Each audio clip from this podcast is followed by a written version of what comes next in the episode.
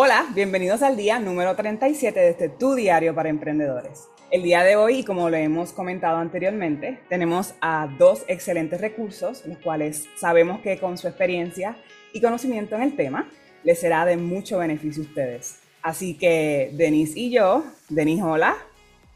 Eh, hola. Saludos. Le damos oficialmente la bienvenida a Paula Pizarro, y a Yelimil Cardona, representantes de DFF y Pier 17, quienes nos estarán hablando de, es bien importante, cómo realizar una importación de éxito.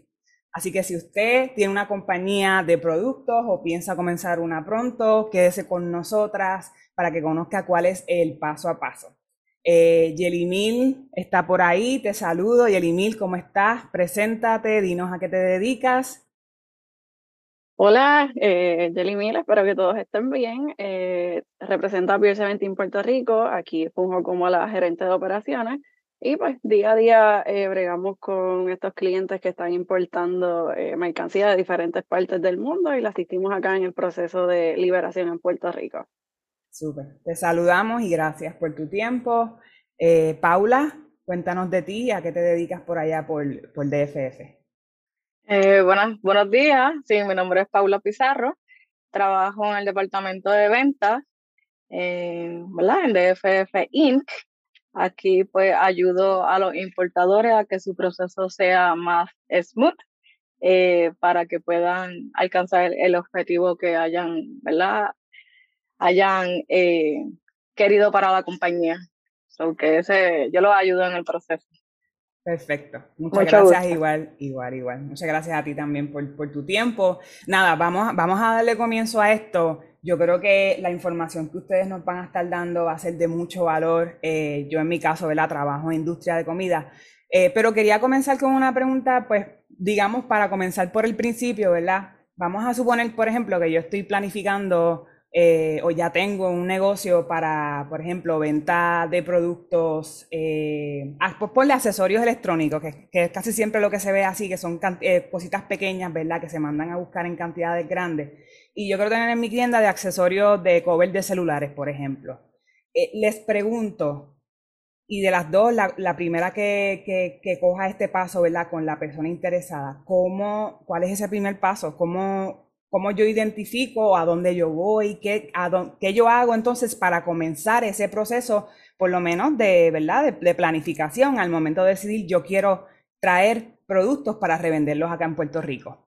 Eh, muchos de los importadores, en este caso que estaba hablando sobre comprar el case de, de celulares, eh, el primer paso es que una persona entró al internet, eh, buscó en Google y puso case de celulares. Lo primero que va a salir va, eh, de, del mundo, el primer va a salir China. Y lo más seguro va a salir ah, en Qingdao o va a salir Shenzhen.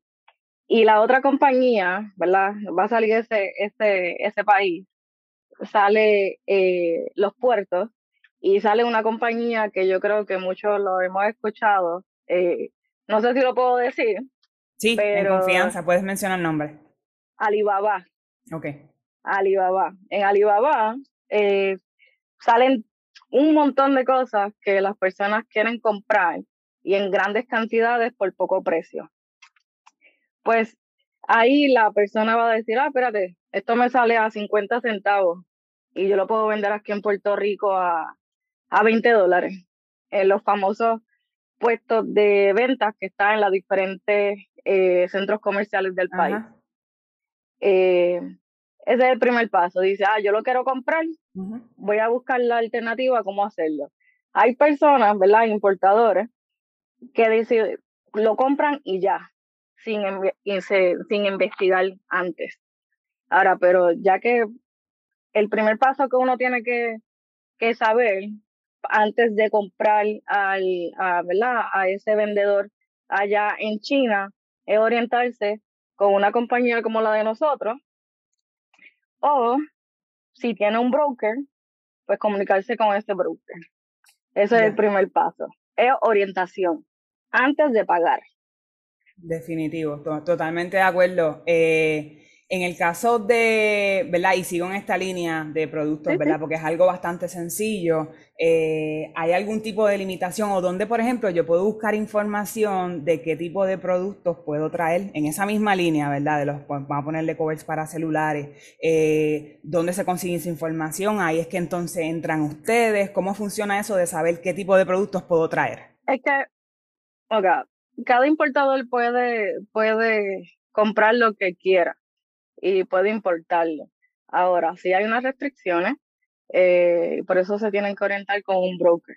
En este caso de los cases, eh, es un producto bastante simple, eh, pero pueden haber agencias federales involucradas. Un ejemplo de esto puede ser el FDA, porque todo producto que va a utilizar el, el consumidor, hay agencias federales que lo regulan, pero esa orientación es con un broker.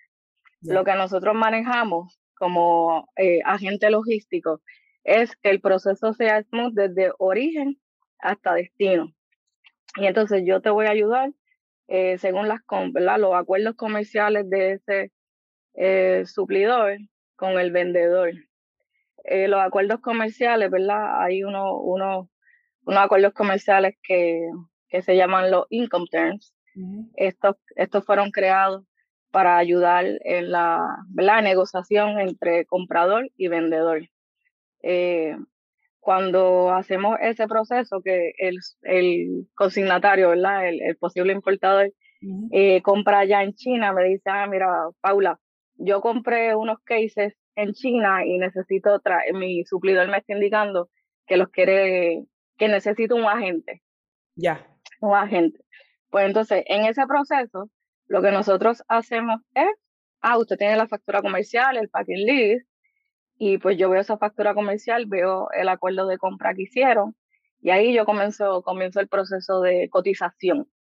Una vez cuando el consignatario, el posible importador, acepta, yo voy a contactar a mi agente en origen para que contacte a ese suplidor de ese cliente.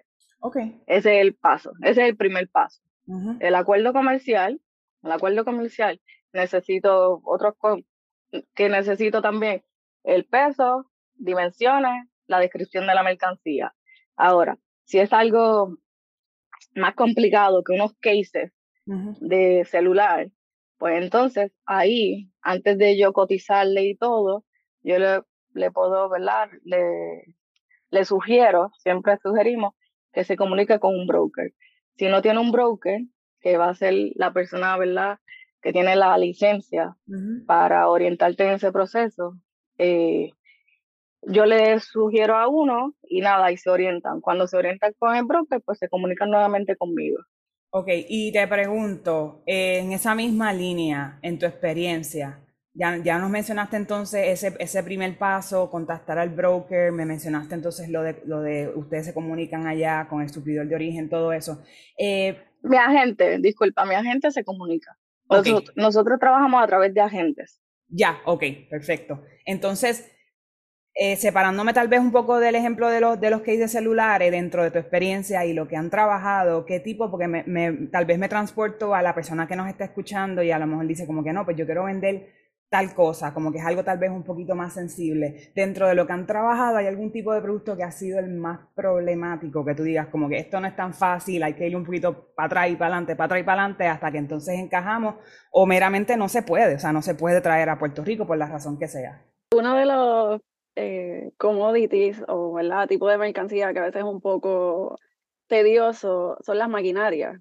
Eh, por el tamaño, el peso, eh, las regulaciones igual que implican acá el tipo de documentación que se necesita. Como mencionaba Paula, eh, dependiendo del tipo de mercancía que se esté importando, es ¿verdad? los requerimientos de la documentación, certificaciones quizás de la EPA. nos pasa también con los generadores eléctricos. muchas veces, pues obviamente como es un precio que, como decimos acá, que se llena los ojos por, porque es barato, pero lamentablemente el cliente al fallar en orientarse, eh, una vez llega acá a Puerto Rico, pues es un poco tedioso, le cogen miedo a, volver a comprar y pues simplemente se le dice, mira, en una ocasión ¿verdad? futura oriéntate primero, eh, busca qué documentos vas a requerir antes de, pagar nada, porque obviamente sabemos que los vendedores allá en cualquier parte del mundo, ese es su trabajo, venderte el producto. Ya lo que implica acá en el país de cada cual, pues es responsabilidad del cliente. Y pues lamentablemente muchas veces el cliente pierde el dinero y pues el tiempo, nunca puede liberar su mercancía pues porque no cuenta con la documentación requerida. Wow, súper interesante Entonces, maquinarias, equipos grandes tienden a ser los más problemáticos, pero es más que nada porque usualmente caemos entonces en la falta tal vez de planificación, de buscar ayuda, orientarnos antes, saber exactamente cuáles son todos nuestros costos para entonces que esa, esa el proceso de importación se dé de una forma más lineal.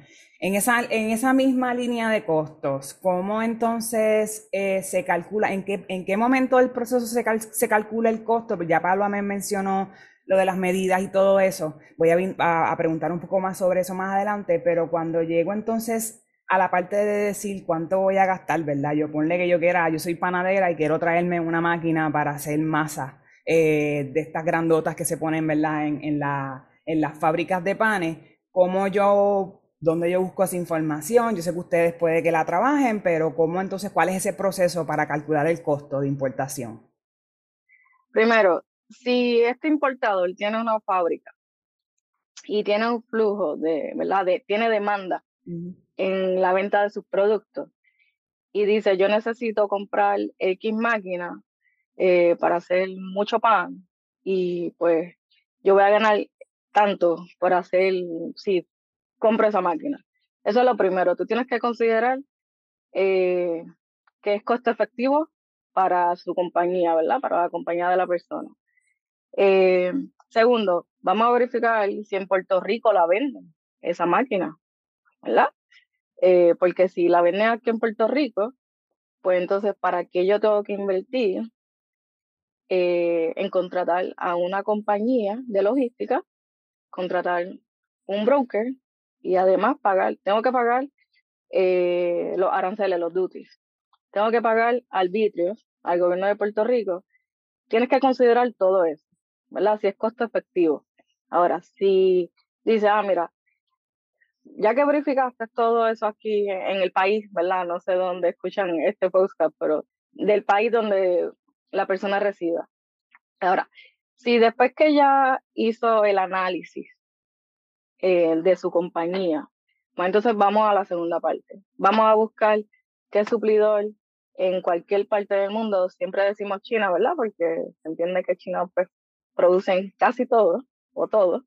Pues entonces dicen, ah, mira, pues sí, va a ser costo efectivo comprarlo en Qingdao, por decir, eh, eh, una provincia allá, un, un, país. Eso es un puerto. Nosotros pues trabajamos a través de los puertos, que está Shanghai, Qingdao, Yantian y eso.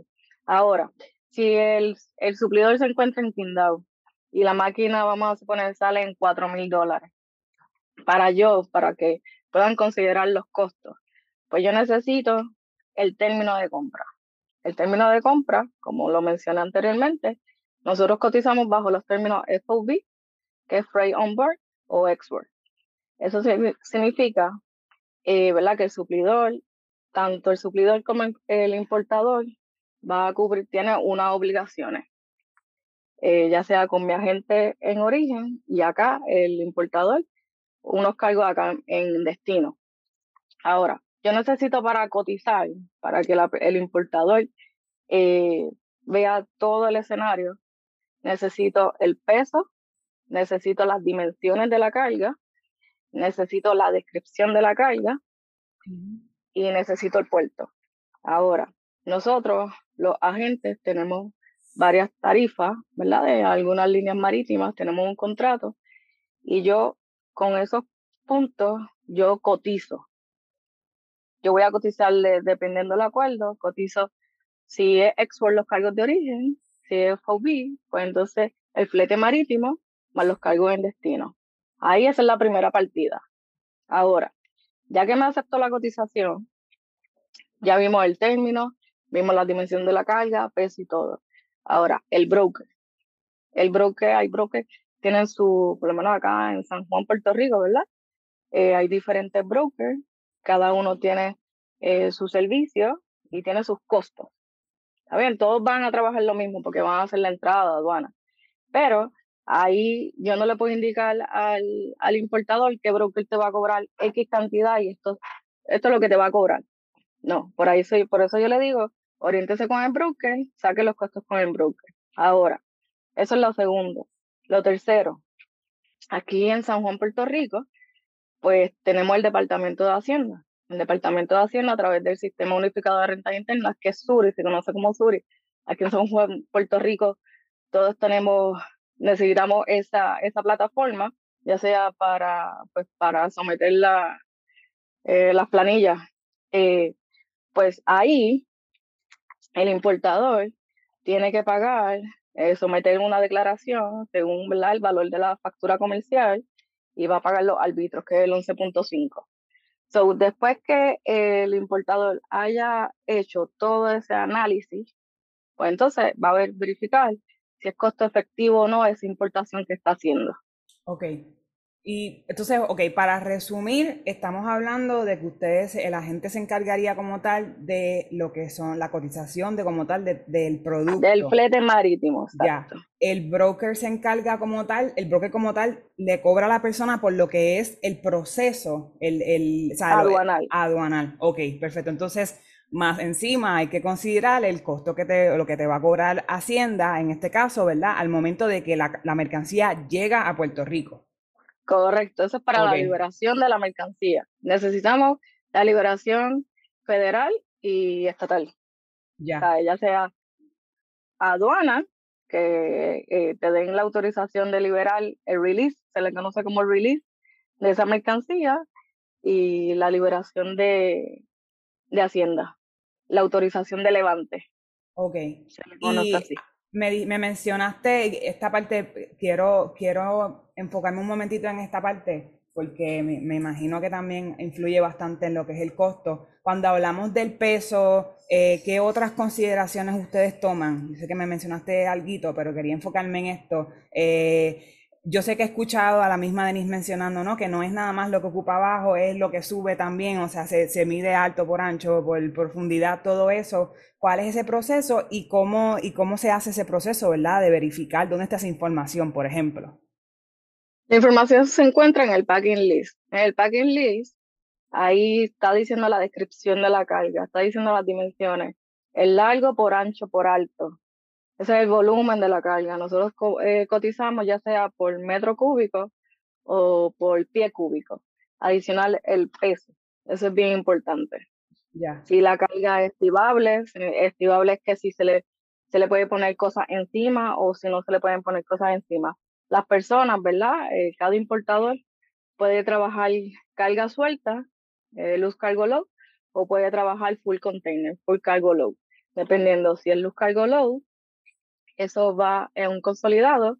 Eh, Yelimil trabaja eh, esa área eh, mucho, los consolidados, ¿verdad? Ella puede entrar en detalle. O los full cargo low. Para yo cotizar, cuando yo cotizo, un, importador se comunica conmigo aquí a la oficina, eso es lo primero que le pregunto. Yo le pregunto cuatro cosas. Primero le pregunto, nada, su información, cómo supo de nosotros. Entonces, qué tipo de mercancía quiere importar, eh, el peso, las medidas. Si él me dice, ah, yo no tengo nada de eso, y también le pregunto el término. Si me dice, ah, yo no tengo nada de eso, yo no puedo, no sé, porque yo no lo entiendo. Porque muchas personas aquí, pues, no hablan inglés, y entonces, pues, los chinos, pues, no hablan inglés, entonces también usan el traductor. Eso pasa, así que no se sientan mal. Eh, nada, lo que yo les digo ahí, cuando ellos no tienen ningún tipo de información que me puedan proveer para yo poder cotizar, eh. Exitosamente al momento, yo les solicito la información del suplidor.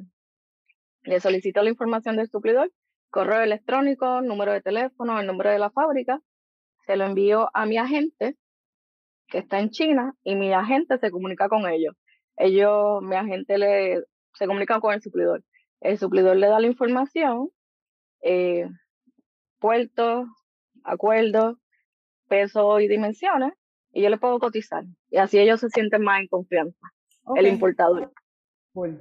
Excelente. Yelimila, aprovechando esta pregunta, Háblame entonces un poco de, porque yo creo que mucha gente no sabe que, que, tienen la oportunidad de traer, como mencionó Paula, en vez de traer un contenedor completo lleno de su mercancía, traer, ¿verdad? Un contenedor combinado donde su mercancía está junto a la de otros 10 personas, por ejemplo. Háblame un poco entonces de ese ejemplo y tal vez me puedas decir los beneficios o ventajas de hacerlo de esa forma, este, y que obviamente, pues recalcando que es una opción y cómo entonces tú lo trabajas. Correcto. Eh, hay muchos clientes, ¿verdad? Eh, partiendo del ejemplo que diste al principio, que quizás yo tengo un kiosquito que vendo cases de celulares, pues obviamente mm, no eres un vendedor que tienes quizás un volumen para llenar un contenedor de 20 pies o de 40 pies, ¿sabes? Te vas a quedar con ese excedente de mercancía, así es que tú decides traer pues quizás unas 10, 20 cajas para ir incursionando en lo que es este proceso de la importación. Eh, como bien menciona Paula, trabajamos a través de agentes, eh, entonces pues mi agente allá en China es quien se encarga de recibir esa mercancía en su, en su almacén y es quien se encarga de cargarla en ese contenedor. Eh, usualmente los consolidados vienen en, vagones de 40 pies. y nada, ellos van cargando toda la mercancía que sigan recibiendo de muchos otros clientes y ese vagón viene eh, en su camino, viene con, vamos a decir, 10, 20 otros importadores. Eh, y cuando llega acá a Puerto Rico, pues nosotros acá, el Departamento de Servicio al Cliente, es quien se encarga entonces de, de hacer todo ese proceso de sacar el contenedor del muelle, transferirlo a nuestro almacén y en el almacén eh, se encarga entonces de dividir la mercancía de lo que es de cada cliente para entonces nosotros proceder con el proceso de liberación o ¿verdad? de notificarles, solicitarles a los clientes eh, la documentación que quede. Eh, yo entiendo pues que una de las ventajas es eso, que obviamente tienes eh, la oportunidad de importar a pesar de ser un, un, cliente pequeño o alguien que no tenga un volumen de venta tan grande. además de que si es algo costo efectivo, como explicó Paula, cada compañía tiene que hacer su análisis. Si es algo que ya existe acá en Puerto Rico y que puedes conseguir quizás por el mismo precio, pues a lo mejor te vas a ir ya comprarle un suplidor aquí mismo, no entras en todo este, ¿verdad? Eh, vamos a decir, toda esta gestión de, de lo que es hacerlo desde cero. Eh, pero si sacas costos y dices, mira, me conviene más eh, incursionar en esto de, de, la importación, pues es uno de los beneficios. Tienes la oportunidad de, de trabajarlo así y conoces desde cero a, a, tus suplidores. Hay muchos que quizás empiezan con uno, con dos, y poco a poco siguen eh, buscando otros, ya sea a través de la plataforma de Alibaba o, cualquier otra que estén utilizando. Eh, y nada, así se, se, se empieza. Súper. So que entonces, para beneficios de las personas que nos escuchan, si usted está pensando, yo sé que hemos recalcado, ambas lo han recalcado. Aquí lo primero es verificar si realmente te conviene, que es lo que siempre decimos. Es costo efectivo, es rentable, dentro de esa planificación vamos a identificar entonces lo que, lo que nos cuesta, lo que puede salir bien, lo que no puede salir tan bien, para entonces decidir si realmente eh, vale la pena hacer la gestión y comunicarse con los expertos. Es un proceso que me consta, ¿verdad? En mi caso yo no lo he hecho personalmente, pero tengo clientes que sí lo han hecho y me consta que puede ser un proceso frustrante por lo que ellas mismas han mencionado. El idioma, eh, las palabras que se utilizan cuando entramos entonces en la parte legal del gobierno, de todas las cosas, ¿verdad? Que ellos cobran, lo, por qué lo cobran, asegurarte de que pues puedas hacer el release de la mercancía una vez llega a puerto. O sea, que aquí yo creo que el, el, el, determinante común es buscar información, oriéntese, este, verifique si realmente es rentable, piense con la cabeza fría, esto es algo que realmente le conviene a mi negocio, a mi negocio actual o a mi futuro negocio. Obviamente va a depender mucho en la etapa donde usted, se encuentre. Si usted, por ejemplo, lleva ya varios meses vendiendo el producto, varios años y está buscando una opción más económica, si todo el proceso de importar vale la pena, no va, no va a ocasionar una crisis en su, en su tienda, por ejemplo, porque dejé de comprarle el suplidor local, pero el, de, el que venía de afuera todavía no ha llegado y ahora no tengo el producto. So, ponga, póngase a pensar en todo eso y cree una verdadera planificación con respecto a lo que es la importación y esto lo hacemos obviamente con el, con el fin de darle a ustedes recursos, busque información, busque ayuda experta. Es un proceso que, ¿verdad? Que como ya hayas mencionado, son muchos pasos. Yo creo que eso es bien importante. Yo sé que Denise tiene algunas preguntitas por allá. Le voy a pasar el micrófono, pero yo creo que de nuevo, dando resumen, planificación y busque información para identificar si realmente es rentable y comuníquese con los expertos. Sí, gracias, Deliani. Yo eh, estoy fascinada con la información. Yo, eh, aunque, ¿verdad? Conozco a tanto a Yenimil como a Paula, yo sé que su trabajo es bien, bien confuso, bien drenante. O sea, hay términos que esto es como, como lo, yo digo como los bufetes de abogados, que hay palabras que uno no entiende y solamente ellos que conocen esa jerga pues pueden, pueden definirlas, ¿no? Eh, a mí me, me gusta mucho que hayan hablado del paso a paso, porque yo sé que hay muchas personas que caen en estos anuncios de que no vendan la mercancía, cómprala y no saben todo lo que conlleva, todo lo que va detrás de esos anuncios, que no, no es que vamos a decir que son engañosos, sino que me parece a mí, esto es una opinión personal, que eh, carecen mucho de información, ¿verdad? De qué pasa cuando ese producto sale ya de China, qué va a pasar cuando esté de camino a ese destino final.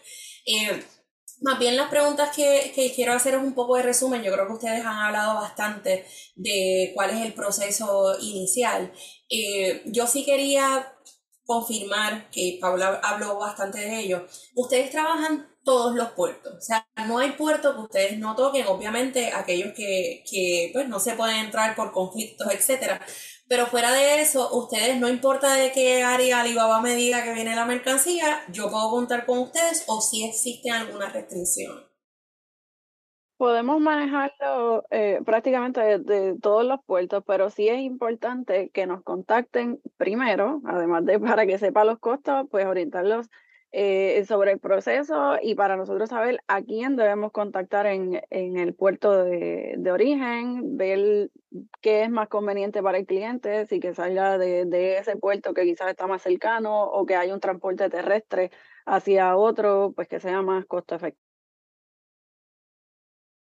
Paula, ¿nos ibas a comentar algo también sobre...? Sí, eh, nosotros, ¿verdad? Como trabajamos a través de agentes, eh, muchos de los posibles importadores, muchos quieren pagar antes, ¿verdad? Porque el vendedor en origen le dice, ah, mira, págame rápido y yo te envío, te envío la carga hasta San Juan y va a ser súper rápido y, te, y va a llegar en, en 20 días. No, no va a llegar en 20 días. Eso es importante. Siempre le oriento a ellos que no paguen nada, ¿verdad? Que no le paguen a su suplidor. Yo sé que vieron la ganga, como, como Jelly dijo, eh, vieron la ganga y dice, ah, mira, esto es magnífico, voy a pagar.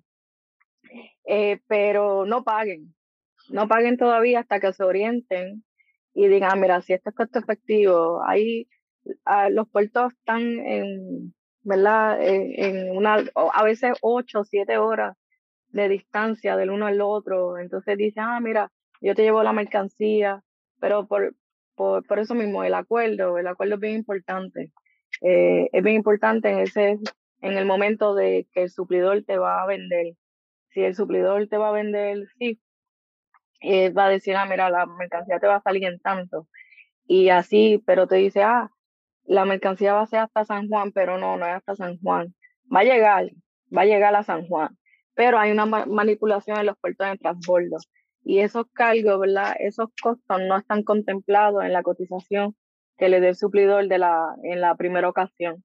So que cuando llega la mercancía aquí a destino, esa factura, vamos a suponer, le pagó al suplidor 500 dólares, más el costo de la mercancía, pues no. Esos, esos cargos adicionales en los puertos de transbordo se, van a, eh, se le van a facturar aquí en destino. So, que es bien importante. Trabajamos todas las, de todos los puertos, pero es bien importante antes orientarse eh, para, que, para que no pague tanto ese, e, ese cliente, para que no pague mucho. Ya que entras en la parte de orientación, ambas mencionan la importancia de la orientación, como dijo Deliana, y nosotros siempre eh, fomentamos la planificación, ¿verdad? Yo creo que para ustedes trabajar el emprendimiento, que es el enfoque de este podcast, hace falta la planificación y nosotras personalmente creemos que es, es como que el, el el paso número uno, planificación, planificación y que no termina, ¿verdad? ¿Cómo yo puedo, y esto es que me contesten ambas, llegar a donde ustedes, si se puede directamente, si no, cómo yo puedo eh, llegar a esa, a esa orientación? O sea, ya estoy quiero comprar en Alibaba, ya el anuncio que vi, pues dije, esto es lo mío, de aquí yo me voy a hacer de, no sé, 10 mil, 15 mil dólares mensuales. ¿Cómo yo llego a esa orientación y valido que en efecto eso que esta persona me está diciendo, ¿verdad? Eh, que solamente es tan fácil como poner un logo y empezar a vender en las diferentes plataformas, se puede concretar. ¿Cómo yo, cómo yo llego a esa orientación con ustedes? Bueno, conmigo, con DFF, eh, nosotros tenemos nosotros nos refieren mucho a los brokers, se refieren, nos refieren, pueden comunicarse aquí a la oficina eh, a través de internet. Nosotros aparecemos en internet como DFF Inc. Tenemos eh, una página de Facebook, también se le es DFF Inc. Eh, pero regularmente es por referidos. Referido o yo hago llamada. Yo hago llamada para contactar a ese posible importador. Eh. Así trabajamos. Sí, cual, si alguien tiene alguna duda, siempre se comunican. Se comunican y le orientamos en el proceso. Perfecto. Y en tu caso con, con Pierre y el email, ¿cómo llegamos a donde ustedes? Eh, igual, similar a Paula, eh, además de que aparecemos en las redes, tenemos página web pierce17group.com, nos pueden contactar acá directamente a la oficina, lo que sigue un poco de lo peculiar de Pierce17 eh, que somos un agente neutral, eh, que eso es un, poco, un término que estamos ahora más o menos, no es nuevo, pero pues sí, en Puerto Rico no es algo a lo que quizás los clientes están acostumbrados. Eh, nosotros no vamos directo donde un cliente, sino que le ofrecemos el servicio más bien a los agentes de carga, a los forwarders. En el caso de que eh, un cliente individuo me llama acá a la oficina, pues yo debo referirlo a un agente de carga. Un ejemplo sería referirlo con DFF Inc y DFF entonces se contacta conmigo para ofrecerme, eh, solicitarme esa cotización y todo ese proceso de logística y ahí pues el departamento de venta se encarga de pasarle a ellos lo que serían nuestros costos y entonces Paula pues sigue en contacto con ese cliente, yo todo lo que tenga que ver con la mercancía se lo voy a informar a, a esa compañía y esa compañía pues es responsable de, de informarle a su cliente directo. O sea que en ambas, para resumir, en, ambos, en ambas ocasiones eh, se necesita un intermediario, que en este caso es el broker, para que yo poder contestar, contestar las preguntas, las dudas que tenga referente a ese pedido que yo vaya a realizar. Ok, nosotros, como Persementí es un agente neutral, eh, la diferencia, yo puedo hablar con clientes o con agentes. Eh, ¿verdad? Aquí en Puerto Rico hay varios freight forwarders que le ofrecemos el servicio de cotización Ahora, Persementín no puede hablar directamente con, con un cliente, ¿sabes? Si yo, si llama, vamos a suponer, si tú llamas a Persementín y le dices, ah, mira, me cotiza, pues no te puedo cotizar directamente, pero sí te puedo referir a un agente. Eh, esa es la diferencia, y esa es la diferencia, ¿verdad? Siempre eh, el, el, el, código de ético ¿verdad? Para, para, pero siempre tenemos el mismo fin. El mismo fin es hacer que ese importador eh, traiga, maneje, cuando va a traer a comprar esa mercancía, que el proceso sea smooth, que no tenga tensión, porque ahí van a decir, ah, pagué 10 mil dólares por algo y no sé si, si, si va a llegar bien.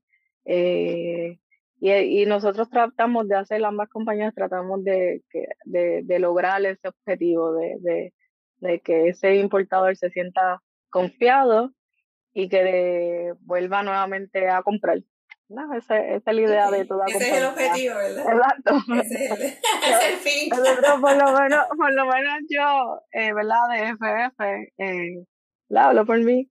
Mi servicio es más personalizado con el cliente. Eh, yo le demuestro confianza y que no se sienta intimidado por porque está hablando con alguien que, ¿verdad? Eh, que es de la industria, sino al contrario, yo lo, aquí me llama y me dicen hasta Paulita, eh, de momento, Paulita y yo, ok, pero mi servicio es personalizado, so, que esa es la idea de DFS, que se sientan en confianza y cuando llamen le voy a orientar como si, como que estuviera hablando con mi hermana. porque eh, bonito, ¿verdad? Siempre eh, educada, pero no, no me gusta decir mucho esta palabra, ¿verdad? Y yo sé que hay alguien por ahí que la dice, pero logística con calle, lo voy a decir, que, que ¿sabes quién es?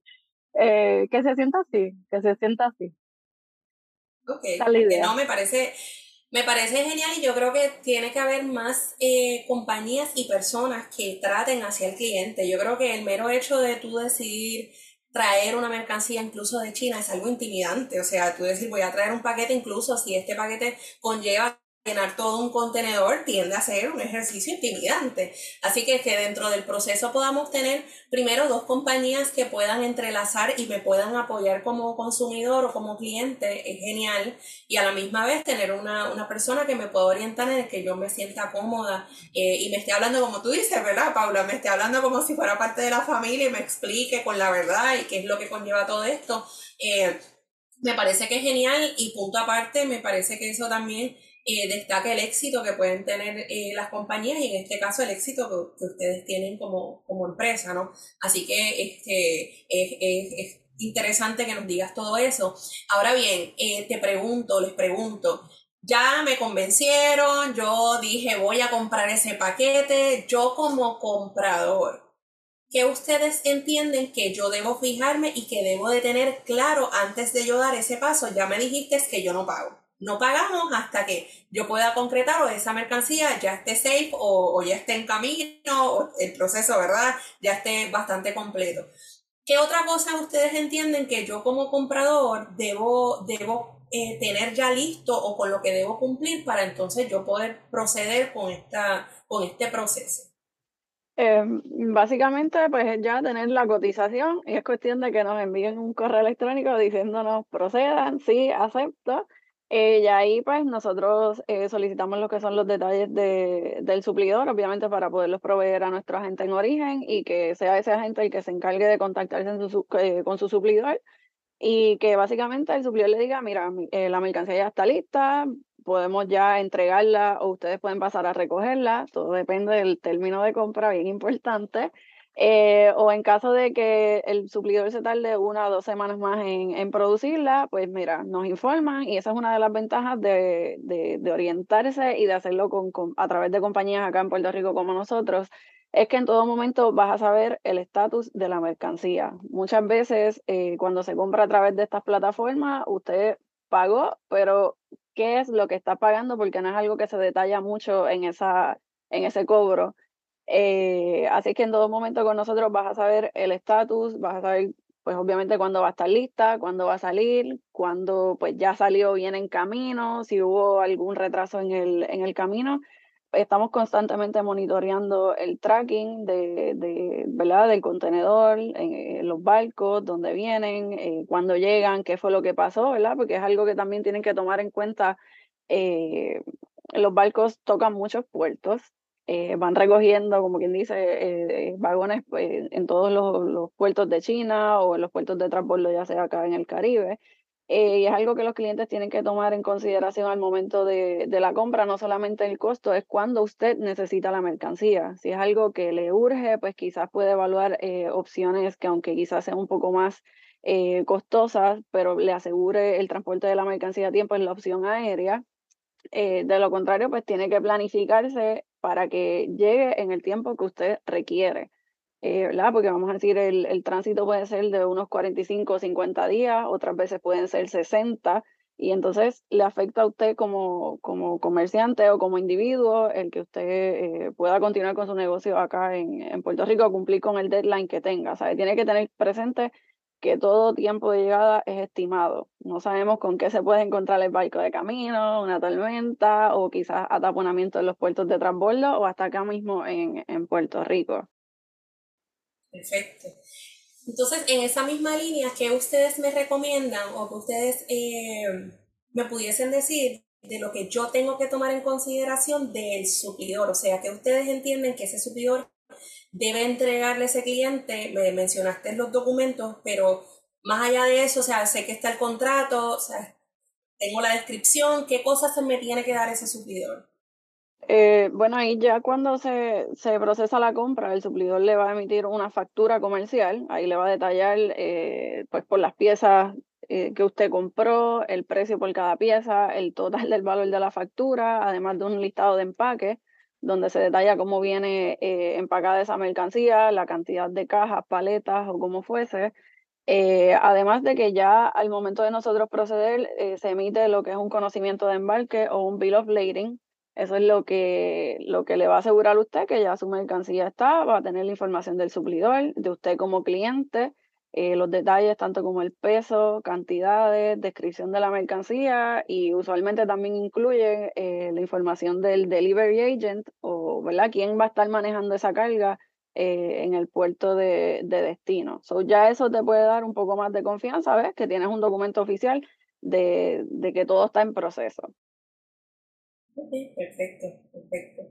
Entonces, yo sé eh, que hay muchas personas que caen, volvemos a, los anuncios de no lo vendas, cómpralo, eh, que caen en este proceso de pensar que solamente lo que el suplidor me está diciendo que cuesta, eso es. Me explico el suplidor me dice, mira, estás comprando, no sé, 200 paquetes en 50 centavos, más me imagino los cargos por servicio, esto te va a costar algunos 500 dólares, por dar un ejemplo. ¿Con qué yo, si soy, eh, si vivo aquí en Puerto Rico y mi negocio es en Puerto Rico, con qué gastos realmente yo me voy a encontrar, no necesariamente tiene que ser específico de cantidad, sino que, por ejemplo, tengo el pago que le tengo que dar a ese suplidor, pero qué otros pagos, creo que Paula mencionó también Hacienda, qué otros, con qué pagos yo me voy a encontrar eh, fuera de ese pago inicial que yo le voy a dar a ese suplidor, si me pueden más o menos explicar. Bueno, si es eh, acá en San Juan, Puerto Rico, si yo te cotizo, ¿verdad? De FFIN, cotiza, lo que vas a pagar es el flete marítimo eh, y los cargos de terminal más una transmisión que tenemos que hacer, que es más complicado. Eh, eso, lo, eso es lo que yo cotizo, es lo que va a haber de mi parte, de la gente de FFI. Ahora, vienen los cargos aduanales. Va a pagar los servicios del broker, y también tienes que pagar según esa mercancía que va a, que va a importar, que importaste, según la clasificación, un por ciento por el valor comercial. Eso es una segunda parte. Bueno, tercera porque ya le pagaste al suplidor. Entonces, la cuarta parte es eh, arbitrios, los arbitrios, ¿verdad? A través de Suri. Eso es el Departamento de Hacienda. O sea, que le pagaste al suplidor le pagaste a, en mi caso a DFF, le pagaste al broker y le pagaste a Hacienda. Que no es solamente un paso como la gente lo vende, ¿verdad? Que dice, mira, vas a pagar esta, este, esta cotización o este, esta cantidad, ¿verdad? Por, por las unidades que vas a comprar. Son cuatro pasos de pago. Gente, eso sí, yo, escuchen esto.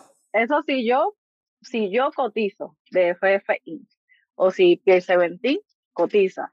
Ahora, si el suplidor te dice, ah, mira, yo te cotizo, te vendí la mercancía y el flete marítimo hasta San Juan, eso se le conoce como CIF o CNR, eso es otro income term, va a pagar lo que pagaste al suplidor allá en donde sea, ya sea en España, China, Brasil, va a pagar eh, los cargos de manipulación ¿verdad? Porque toca puerto de transbordo, ese cargo de manipulación en el puerto de transbordo, más vas a pagar el delivery agent que recibe la carga en destino.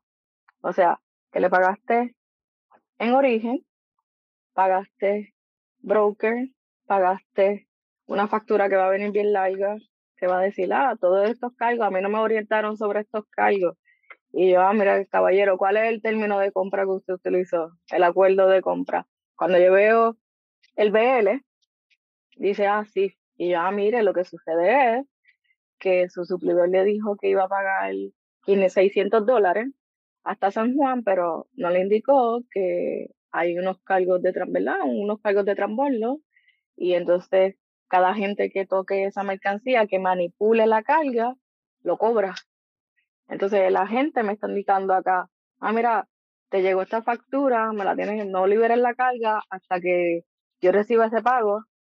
Y ahí entra el departamento de Customer Service y de contabilidad y el back and forward con el suplidor, con el cliente, indicando, ah, mira, es que a mí no me dijeron eso.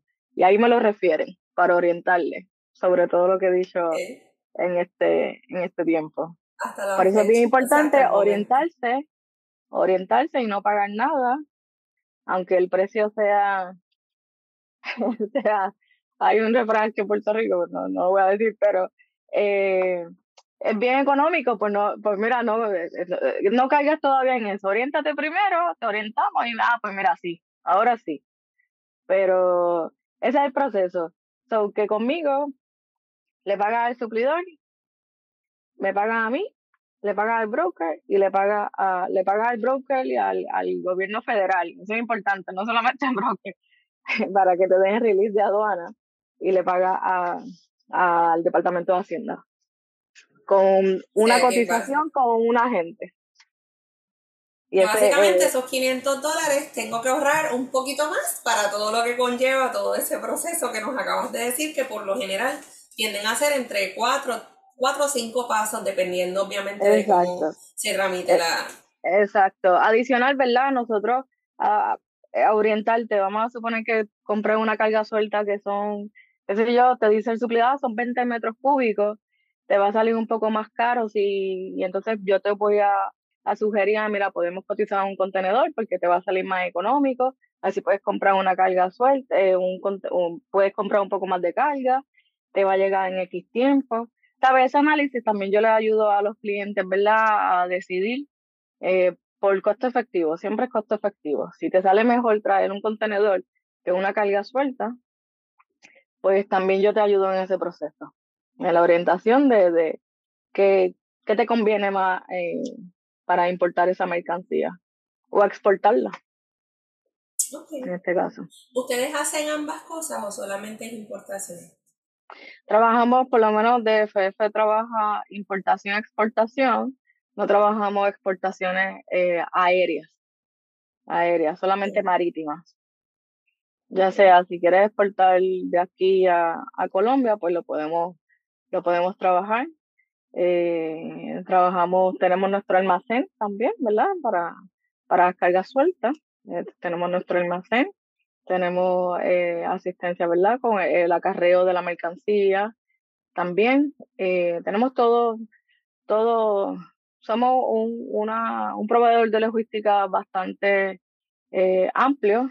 la compañía lleva 28, 29, 30 años, ¿verdad? En esta industria. Es una compañía bastante eh, reconocida aquí en San Juan, Puerto Rico.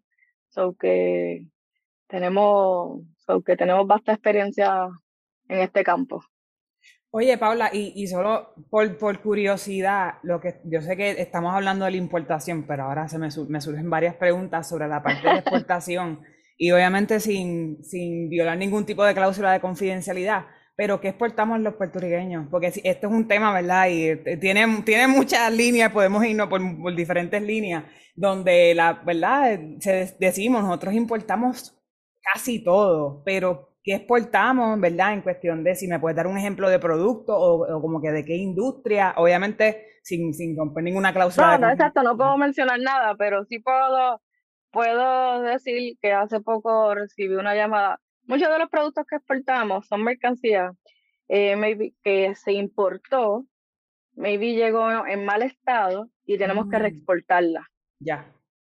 Entonces, eso es, una, eso es un ejemplo. Otro ejemplo, eh, metales eh, o papeles del reciclaje también me han solicitado.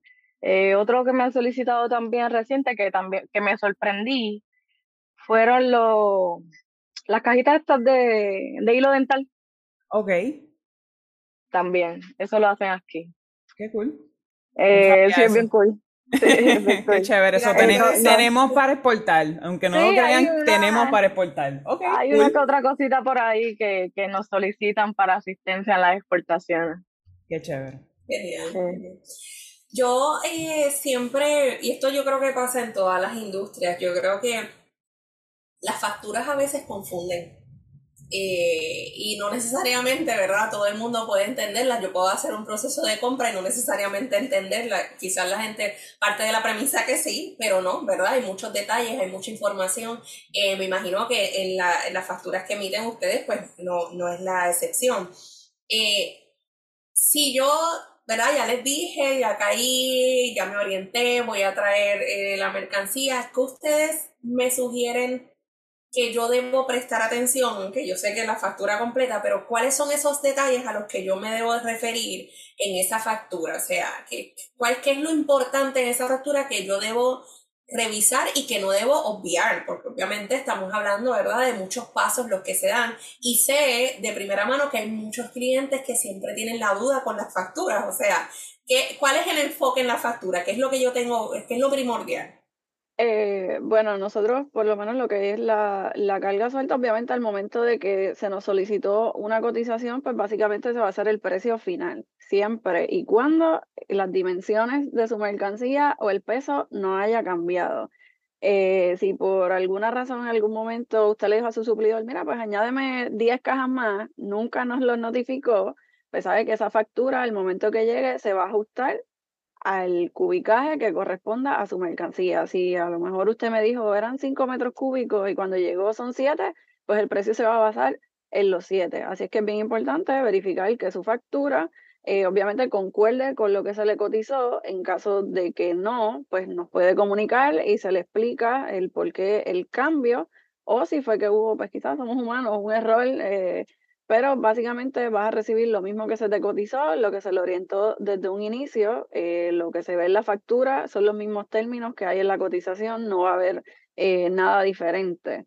Eh, o quizás también lo que puede variar es algún cargo por inspección. Toda mercancía importada está sujeta a inspección tanto del gobierno federal, que en este caso es la aduana, o de, de, Hacienda y esos son cargos pues que también se le hace la notita eh, en los comentarios, vamos a decir cómo son las letras pequeñas en la cotización, que todo es sujeto a cambios eh, pues de las medidas, del peso o a, la, a, las inspecciones que puedan surgir, ya sea en el puerto de transbordo, porque es algo que también sucede, eh, los vagones o, ¿verdad? Toda mercancía es inspeccionada prácticamente en todos los puertos, eh, lo pueden inspeccionar ya sea, vamos a decir, en República Dominicana, en Panamá, dependiendo qué ruta tome ese, esa mercancía, y también acá en Puerto Rico, que eso es básicamente como único puede variar la, la factura.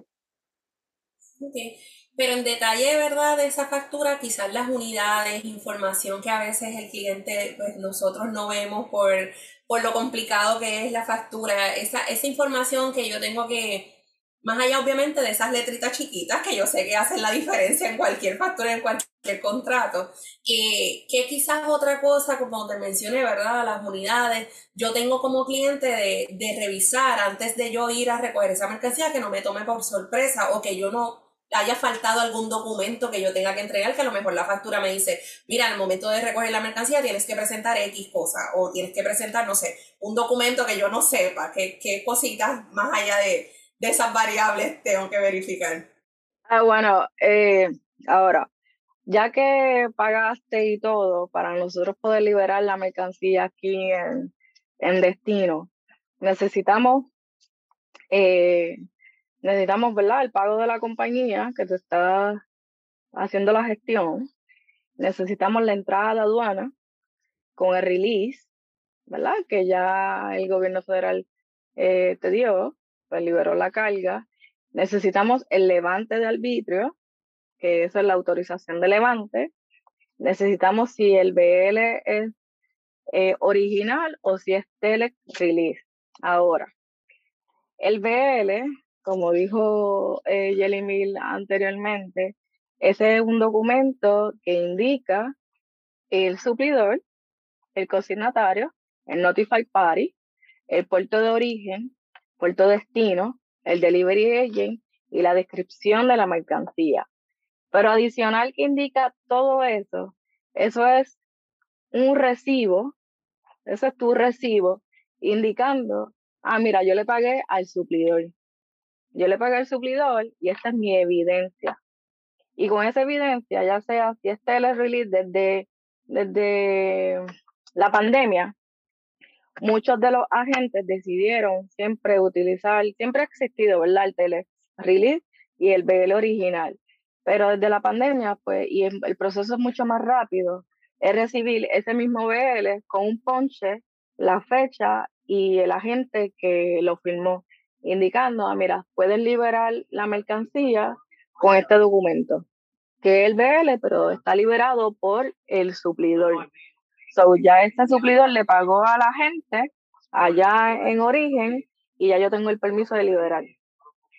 Cuando el Customer Service tiene toda esa documentación, tiene, recibimos el pago de la compañía, tenemos el release de aduana, autorizado y todo, tenemos la autorización de levante y tenemos el BL original o el tele release, pues entonces el próximo proceso es un delivery. El delivery es la autorización que yo le voy a enviar, ¿verdad? El servicio al cliente le envía a ese importador. En ese delivery va a decir el nombre del importador, va a decir el número de manifiesto. Nosotros, ¿verdad? Cada compañía tiene su manera de trabajar. número de manifiesto, el número de contenedor, cuántas paletas son, eh, el número de entrada, que tenemos el telex, tenemos el pago, está liberado por aduana, eh, Departamento de Hacienda, liberado por el agente y el pago, te vamos a enviar un delivery indicando que tiene X fecha para recoger la mercancía en X lugar. Sin ese documento, no puedes buscar tu mercancía. En relación a carga suelta, cuando es carga suelta. Ahora, cuando es full container, necesitamos lo mismo. Necesitamos el pago necesitamos el levante de release de aduana, necesitamos la autorización de levante, el BL o el tele eh, release. En este caso, como el contenedor lo van a buscar en el terminal, eh, pues entonces necesitamos la autorización de la línea marítima. Nosotros vamos a solicitar la autorización al Customer Service de la línea marítima, indicando, mira, a favor autorizar este código de camionero de este embarque en, referencia. Ellos ya tienen su sistema, que están viendo que la, eh, ¿verdad? ese full container, esa carga, ese cliente tiene también el permiso de aduana y el permiso de, de, de, Hacienda para liberar la mercancía. Y te enviamos el, un delivery order para tú poder buscar el contenedor. Para resumir un poco, eh, para resumir un poco, ¿verdad? Jelly nos, nos llama o, nos orienta a que verifiquemos las letras chiquitas de esa factura, que porque hay unos hay unas cantidades que pueden variar dependiendo obviamente de si hubo unos cambios, si hubo un error humano que también se deben considerar. Eh, y luego de eso, entonces, contar con todos los documentos que son autorizaciones y pagos para que eventualmente me den este último documento, que es el que me da, vamos a ponerlo así, para resumir en arroyo visual, ese permiso de yo llevarme esa mercancía o que esa mercancía salga de ese puerto con un camionero. Estoy correcto para hacer el examen. Cuando es carga suelta, en nuestro almacén aduanal, cuando es full container, en el terminal en el puerto. O sea, que, vamos, vamos por el examen, voy ahí, voy ahí. Ok, ok. Gente, son muchos detalles. Esto es bien interesante. Yo creo que muchas, y una de las cosas que a mí me ha llevado a crear conciencia, ¿verdad? Trabajando y conociendo el trabajo de, de ambas aquí es que a nosotros como isla se nos olvida que la mayoría de la mercancía viene de importada. O sea, que no es hasta que uno está en, en conversaciones como esta que uno hace como que un, como como que, hace un ground de que, oye, espérate, casi todo lo que yo tengo aquí, casi todo lo que yo consumo viene de otro lugar. Y el proceso que eso conlleva, porque hoy estamos hablando de, de quizás yo como comprador hacer, eh, valga la redundancia, esa compra en diferentes destinos, pero también yo como consumidor identificar todo ese proceso que conlleva que esa mercancía llegue a las tiendas y yo las pueda comprar. O sea, esa accesibilidad que no cambia cuando yo estoy comprando algo por mi cuenta online. O sea, eh, quizás yo no veo todo ese proceso, pero volvemos, tiene un andamiaje que es, tanto complicado e interesante a la vez. Así que qué bueno, ¿verdad? Tener personas que, pues, que estén de primera línea, porque yo siempre eh, los he visto como primeros respondedores también. O sea, si ustedes no entran y quizás hacen estas orientaciones y hacen este ejercicio para que esa mercancía llegue, nosotros estaríamos con la mitad de los productos que tenemos hoy día. O sea que es súper interesante lo que ustedes hacen eh, y, y, también, ¿verdad? Como mencioné antes, esa, esa validez y ese compromiso de ser los primeros respondedores, porque me consta que en la pandemia ustedes estuvieron como soldados de fila al frente trabajando porque la mercancía tenía que llegar y parte de esa mercancía eran este, las vacunas, este, todas las mascarillas, o sea que ustedes están bien involucrados en ese proceso. Eh, como, como parte de esta compañía, ¿verdad? Estas compañías están bien involucrados, así que por eso la celebro y la felicito, porque todo el mundo, yo, yo sé que todo el mundo no coge el reto, que es, un tanto complicado y, y interesante a la vez.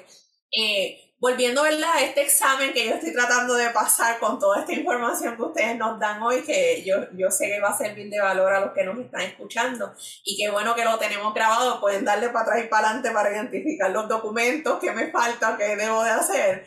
Este, ya esta mercancía llegó, ya yo tengo este documento para recogerla. Cuando es carga suelta, porque sé que es la parte donde el individuo puede ir a recogerla al almacén, eh, ¿Cómo yo identifico no llegar con mi guagua y, contratar a alguien o llegar con una, un vehículo más grande para yo traer la mercancía? Porque también me consta que las personas pues simplemente llegan al almacén en su auto y de momento dicen, espérate, esta mercancía no cabe. ¿Cómo, cómo yo puedo este, cerciorarme de que lo que yo voy a buscar quepa en, en el vehículo que seleccione? Pues es importante obviamente conocer lo que compraste. Eh, eh, hablamos ahorita de las maquinarias. Si usted sabe que compró una máquina que es grande, pues no puede ir quizás en una hueva SUV a querer meterla en el, en el baúl. Eh, además de que obviamente en su bill lady va a decir el peso y las dimensiones de la, ¿verdad? El cubicaje de la mercancía. parte de pues, quizás esa orientación que, que ofrecemos aquí al momento de, de la liberación eh, es decirle usted cuántas paletas eh, o cuántos paquetes usted se va a estar llevando. Eh, muchas veces nos llaman antes de pasar a recoger al almacén para orientarse, preguntar si me va a caber en, en una pick-up, si necesito un camión, qué ustedes me recomiendan, y ahí pues le, le, orientamos, nos comunicamos con el almacén y le decimos, mira, esto es una paleta tamaño estándar, te puede caber en una, en una, en una transit, en una caja de, en una, en una pick-up. Eh, o, ¿verdad? o pues si ya son cosas más grandes, le orientamos, le decimos, mira, eh, vas a necesitar un camión, contrata una compañía de transporte que te pueda proveer ese, eh, el equipo para cargar la, la, mercancía. Es bien importante. Es algo que también ofrecemos a los clientes. Muchos dicen, mira, es que yo no, no tengo manera de recogerla, me puedes ofrecer la entrega.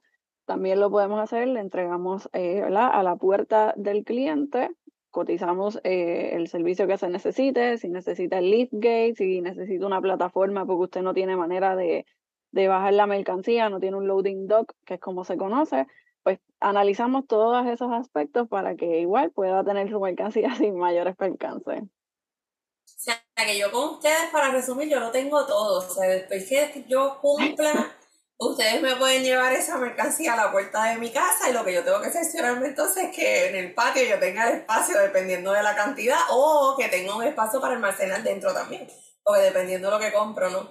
Yo creo que, que a todos nos ha pasado, yo, yo, ¿verdad? Por eso están ustedes que son las expertas aquí, pero no sé si a Delia ni ha pasado, yo personalmente he comprado cosas que cuando llegaba a mi casa las dimensiones o por lo menos lo que se ve en la foto no es igual. Así que me imagino que muchos clientes también ¿verdad? Que pongan las dimensiones, ven la foto y cuando llegan, o es muy grande o es muy pequeña la mercancía, así que estaría interesante también este, hablar con alguien del almacén que nos explique, ¿verdad? Cómo, cómo cambia este, esta apariencia de momento en,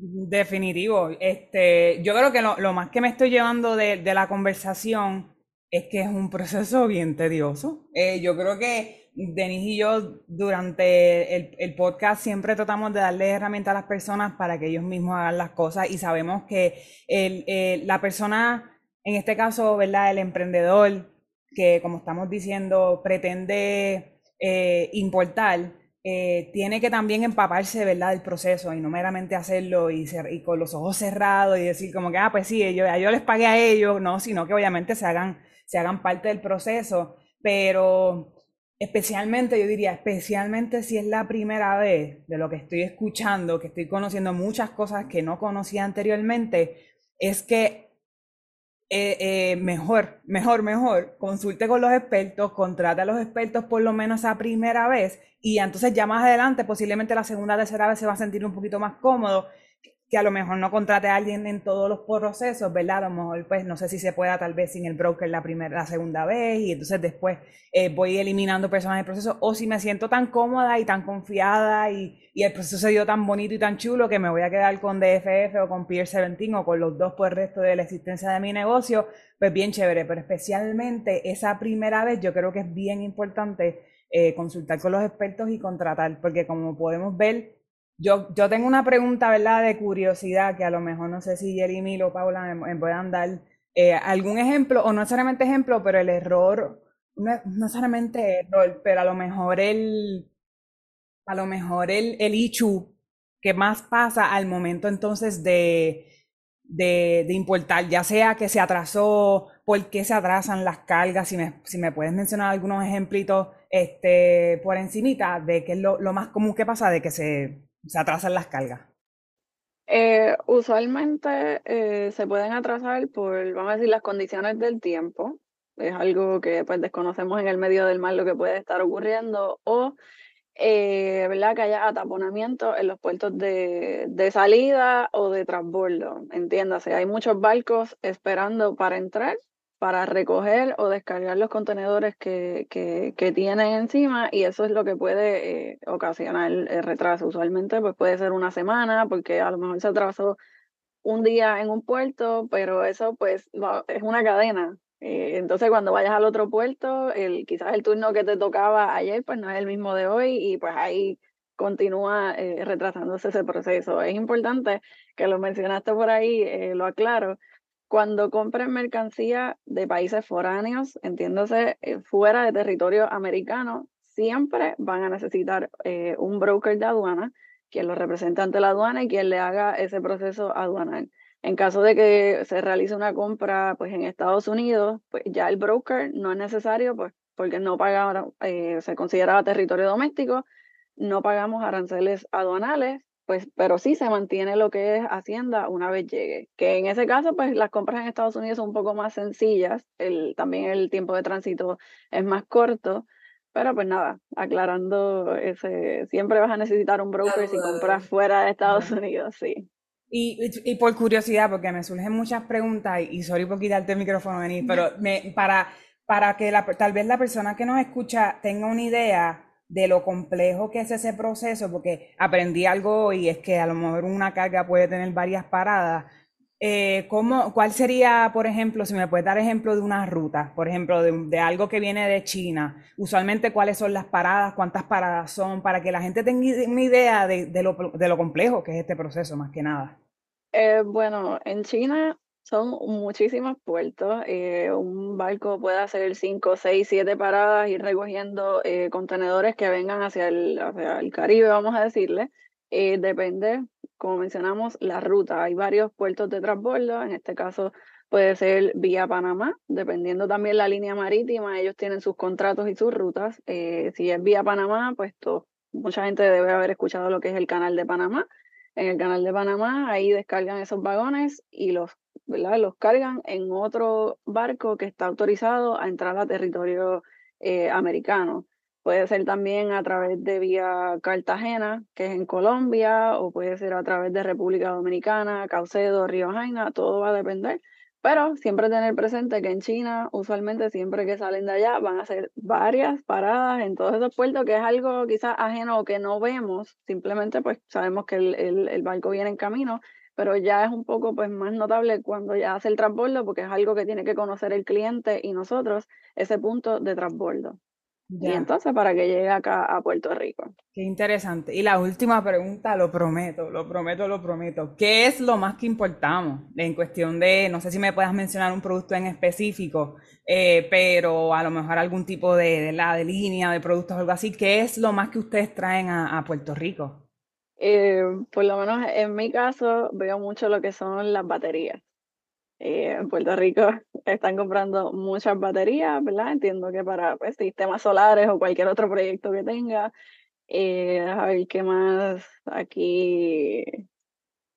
De verdad que sí, para mí son las baterías, en mi caso. Paula dirá ya en DFF. Súper. Eh, furniture, muchos muebles, muchos muebles, gomas, muchas gomas, eh, eh, piezas de manufactura, de manufactura. aquí hay suplidores, hay muchas, muchos tornillos, muchas cosas así, matres. ¿Qué más? en cuestión importante, Importante, importante, ¿verdad? Los paneles solares, tengan cuidado con eso, oriéntense con el broker. No compren, no compren paneles solares hasta que se orienten, porque hay unos cargos ahí que son bien, bien excesivos. Yo no soy broker, so, que no los puedo orientar, pero pueden llamar a uno y orientarse en ese aspecto. Eso es bien importante. Eso es bien importante, ¿verdad? Muchas personas creen que nosotros somos brokers. Yo no te puedo decir a ti eh, cuánto va a pagar según la clasificación. Yo no tengo la, licencia, so, que maybe en un futuro, pero mientras tanto no, estoy enfocada en la logística. Eh, pero eso es importante, pero sí, eso es lo que importamos. Y hay varias cosas, eh, frutas, varias cosas, carne, todo, almohadas, muchas cosas así, eso es lo que se importa aquí. Eh, lo que estaba mencionando ahorita, eh, eh, Chef Deliani, importante, los, los, los importadores siempre van a necesitar a un agente para manejar sus cargas. Cada, siempre van a necesitar un broker para que puedan liberar esa mercancía, ese release de aduana, siempre lo van a necesitar. Hay un, pueden buscar en, CBP, sí, que si la mercancía no pasa de X cantidad, pues puede hacer el proceso yendo a la oficina de ellos y todo. Pero hay unos procesos anteriores aduanales que hay que hacer y eso no lo va a hacer Paquita, eh, ¿verdad? Eh, porque no va a tener conocimiento. No se va, no va a, a decir allá en China con el suplidor, ah, mira, eh, envíame todo a mí, yo hago todo el proceso. Eso yo lo puedo hacer, ¿verdad? Pero de igual manera tengo, necesito al broker, necesito que me coticen el flete marítimo, necesito que, que eh, necesito que me transmitan SBL, so que siempre van a necesitar a un agente, ¿verdad? De logística, proveedor de logística, para que esa carga que va a importar el proceso sea smooth. Eh, que si le va a ser más fácil identificar eh, el proceso después de una vez, segunda vez, sí va a ser más fácil identificar el proceso. Va a sentir la confianza de, de poder hacerlo solo y lo único que me va a decir, ah, mira, Paula, cotízame esto y ya, y, y búscalo. Mándalo a buscar, que yo sé lo que voy a pagar, porque ya yo me orienté con el broker ya yo sé lo que yo voy a pagar de Hacienda, so, y así hay clientes que me dicen, no me dicen, me dicen, Paula, eh, ¿sabes la carga que traje la vez anterior? Y yo, sí. Ah, pues, envía las instrucciones y cotízame cuando llegue, ya. O envíame la cotización después. Hay clientes así, que tienen la confianza para, para ese proceso. Pero siempre van a necesitar a la gente. Perfecto, y gracias por la aclaración, este, Paula. Como, como yo dije, estamos aquí pasando un examen de toda esta información porque es mucha eh, y que nosotras no conocemos de primera mano, así que por eso están aquí con nosotros y nuevamente agradeciéndoles, ¿no? Yo tengo dos preguntitas adicionales, me gustaron las que hiciste, Deliane, como que este, aclaran un poco más el proceso o, quizás la información. Eh, la primera es, esto más o menos un, un aproximado, no, no que me digan específicamente cuánto, pero ¿Cuál es el aproximado en, lo que se puede tardar una carga en llegar a Puerto Rico? Obviamente en este caso eh, vamos a, partir de la premisa que es de China. Más o menos cuánto tiempo eh, puede estar esperando este cliente que llegue esa mercancía desde que sale de allí de destino.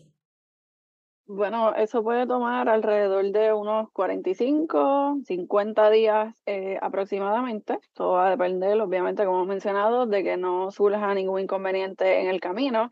Ya cuando llega acá a Puerto Rico, que nosotros nos encargamos de, todo ese proceso de trasladar ese vagón al almacén, en caso de que sea carga suelta, eh, pues puede tardar aproximadamente una semana en lo que todo eso queda listo, que no haya ninguna inspección ni nada, para que usted pueda recoger su mercancía. En caso de los vagones completos, eh, pues aproximadamente es el, mismo tiempo. Lo único que cuando llegue acá a Puerto Rico, una vez tenga usted todos sus documentos, puede pasar inmediatamente, luego tener también lo que mencionó Paula del delivery, pasas inmediatamente al, al muelle y se recoge, se retira ese contenedor. Ok, so yo me debo preparar por algunos esperar, esperar que la mercancía llegue algunos dos meses si llega antes, enhorabuena, qué bueno que llegó antes. Pero me voy siempre a preparar a extender quizás ese, ese periodo para no desesperarme en el proceso eh, y decir, mira, este, la mercancía se supone que llegue en tres semanas cuando no es real y a lo mejor eso fue lo que me vendieron y no necesariamente es realidad. Me encanta. Mi última pregunta más bien es dudas que yo sé que muchas personas tienen en estos términos, ¿verdad? Y me gustaría que me explicaran. Y a lo mejor mucha gente va a decir, pero Denise, eso se cae de la mata. No necesariamente. Es cuál es la diferencia entre importación y exportación para que la gente lo tenga claro y sepa qué es lo que está haciendo en ese momento de, de hacer esa compra. ¿Cuál es esa diferencia? Bueno, eh, la importación, pues obviamente es que estamos trayendo eh, de cualquier otro país hacia eh, Puerto Rico, ya como hemos mencionado, pues los procesos que implica eso. en cuanto a la exportación, es cuando pues quizás usted es un suplidor, tiene un cliente en el extranjero, le quiere, su cliente le compra, pues usted le tiene que hacer llegar esa mercancía, es un proceso que mayormente lo hace Paula, ¿no? Pierce Ventin lo único que, que trabaja son las exportaciones de contenedores completos. Eh, y es quizás para el suplidor un proceso un poco más sencillo. Eh, igual nos encargamos, si hubiese que recoger la mercancía en las facilidades del suplidor, llevamos el camión o el vagón para que ellos se encarguen de eh, cargar la mercancía en ese, en ese contenedor. Nosotros preparamos la documentación, igual emitimos un bill of lading con la información que mencionamos, suplidor, cliente, descripción de la mercancía, eh, también el suplidor nos tiene que proveer pues, la factura comercial, el listado de empaques, que fue lo que le vendió a, a ese cliente, el acuerdo de compra, y de ahí partimos entonces a hacer eh, las gestiones necesarias para embarcarlo eh, con las líneas marítimas o con el agente de carga que, que vaya a exportarlo. Genial, genial. Yo creo que me llevo mucha información. Eh, yo espero, ¿verdad?, que los que nos están escuchando de la misma manera, pues se empapen de toda esta data que ustedes nos están dando. Súper interesante, recalco. La celebro por ser agentes eh, primeros respondedores aquí en el país. Eh, igual de los que nos estén escuchando en, otros en otros países y, y también tengan un puesto similar al, al de ustedes, pues se celebran igual, eh, porque sin ustedes, pues definitivamente mucha de la mercancía que se supone que llega a Puerto Rico o no llega hace bien o no llega. Así que en ese sentido, ¿verdad? Eh, la celebro por la representación que hacen por sus respectivas compañías. Eh, sí, si quisieran, ¿verdad? Decir dónde se contactan, este, Paula, las páginas, número de teléfono si quieres dar para orientación. De la misma manera, Yelivir, recuerden que si ellas le dicen que hay un intermediario, pues usted tiene que, pasar ese proceso, pero sí, para que la gente pueda conocer un poco más y, pueda ir a las páginas y empaparse un poco más de la información, ¿a dónde pudiesen ir con ustedes? Bueno, eh, de FI pueden comunicarse, si se comunican a la oficina, el número de teléfono es 787-257-1301. Estamos localizados en la urbanización Sumigil, en la avenida Jesús de Piñero. Eh, aquí a la orden. Si me quieren escribir un correo electrónico, pueden eh, escribirme a sales, S-A-L-E-S, arroba, DFF, guion, que es la raya en el medio, inc.com. Aquí con mucho gusto le vamos a estar orientando el director de la compañía o esta servidora en, ¿verdad? en sus importaciones. Sienta la confianza de escribirme. Si tiene alguna duda, se puede comunicar conmigo. Eh, le voy a robar, sí, bueno, voy a decir el, el, el, slang otra vez. Aquí le voy a orientar con un poco de calle para que se sienta en confianza. Y nada, se puede contactar con nosotros. Mucho gusto a todos y éxitos son importaciones. Gracias, gracias. En tu caso, Yelimil. Eh, en mi caso, eh, nos pueden conseguir en las plataformas, ya sea Facebook, Instagram, como Peer17 Group. Eh, también tenemos una página web que es peer17group.com.